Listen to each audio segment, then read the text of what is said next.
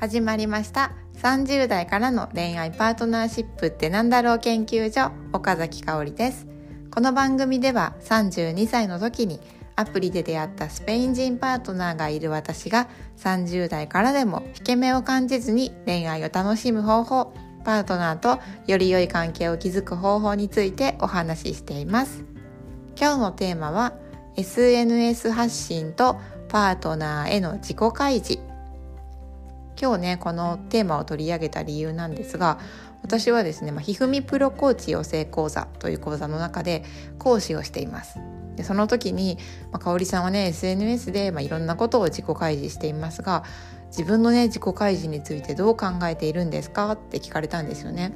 でどうして聞かれたかっていうとまあね、あの SNS 発信でね自己開示する自分の写真を載せるとか自分の近況を載せるとか思いを載せるとか役に立つこと書くっていうことはね、まあ、ちょっと抵抗があるなとかあと自己開示ってどこまでしなきゃいけないのかなとかなんか怖いなって思う部分って私も少なからずあったんですよね。まあ、なので聞かれて改めてね自己開示について考えてみたので今日はね、まあ、共有ここここでもねお話ししたいなと思いました。であとはねパートナーとか恋人にも、まあ、自己開示するってちょっと怖いななんかこうあまり開示いろんな人にね話したことないことをパートナーとか恋人に話すことってどうなのかなって思っている方の参考にもなったら嬉しいです。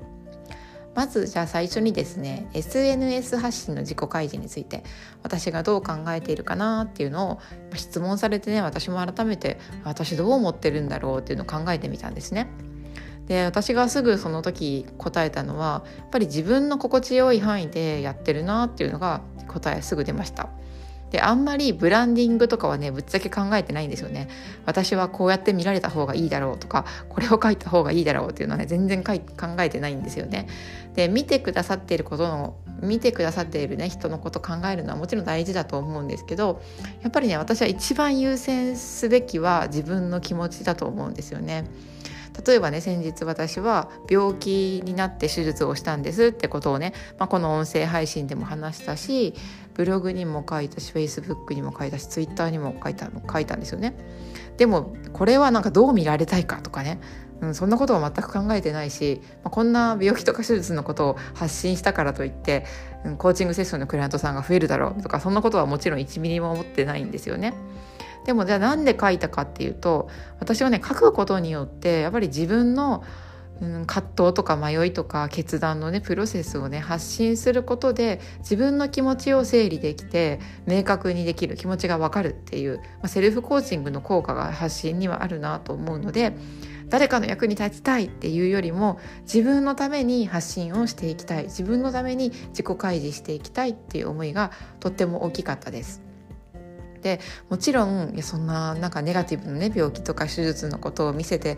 見せるなんて大丈夫かなっていう気持ちがなかったたわけではないんですけどでも私はいつもこうキラキラしてるようななんかこんな素敵なところに行きましたとか、うん、悩んでなくっていつもこんな風に楽しいですとか、うん、仕事もうまくうまくいっていて講座もすごく満席になりました楽しかったみたいなことを書くのはもちろんまあ気分はいいんですよね楽しいこと書くのって。でもリアルなね現実世界の現実を生きてる時にはですね、まあ、集客に悩んだとかね自分の方向性に迷ったとかあと病気になって涙したとかね、まあ、そういうん、どちらかというとネガティブな現実っていうのが、まあ、起こっている事実があるんですよねそれはもう事実なんですよねなので私はそれも含めて今の自分だから、まあ、発信を通してやっぱり今全力で悩んだり迷ったり葛藤したり落ち込んだりっていうなんかそういう姿も含めて嬉しい嬉しいとか楽しいとかいろんなこと味わってるっていう全力で生きてるっていうことになんか発信しながら向き合いたいなっていうのが思ってます。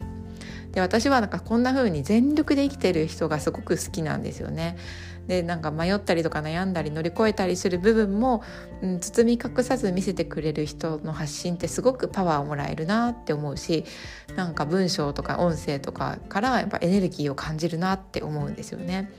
でそれはもうこのこの前病気になった時もそうだし起業してすぐね不安だった頃もそういう方の発信から元気をもらいながら私も頑張ってこれたなって思いますなのでやっぱり自分の心地よい範囲でやっているっていうのがありますねでじゃあパートナーへの自己開示はどうなのかっていうとパートナーへの自己開示もやっぱりいろいろなんですけどんだ私はねあの仕事のことはねほぼ話さないんですよね。でパートナーにちょっと今日この時間ズームするからちょっと静かにしてねとかっていう時はあるんですけどそのズームをする時が、うん、コーチングセッションなのか講座なのかミーティングなのかっていうのはパートナーは全然知らないんですよね。でまあ、説明をする必要もないかなと思うし聞かれることもないのでほとんど話さないんですよね私が何してるかってあんまり知らないと思いますでそれよりも私が話したい大事だなと思うのは日々のねニュースとか、まあ、最近だと選挙について思ったことをお互いにシェアしたりとかあと体のこととか性のこととかお金のこととかなんかそうやって自分が話したいなって思うテーマがですね、まあ、仕事のことじゃあんまりないんですよね。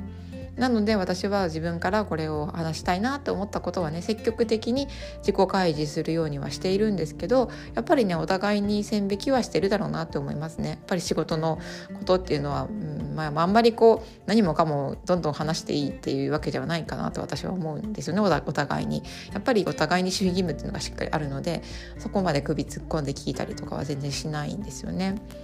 でじゃあ友達とか知り合いにはどんな風に自己開示をするかっていうことなんですがこれもですね相手によって無意識に変えてるなって思うし、ま、自分の状態によってもね変わってるなって思いますね。やっぱり病気になった時は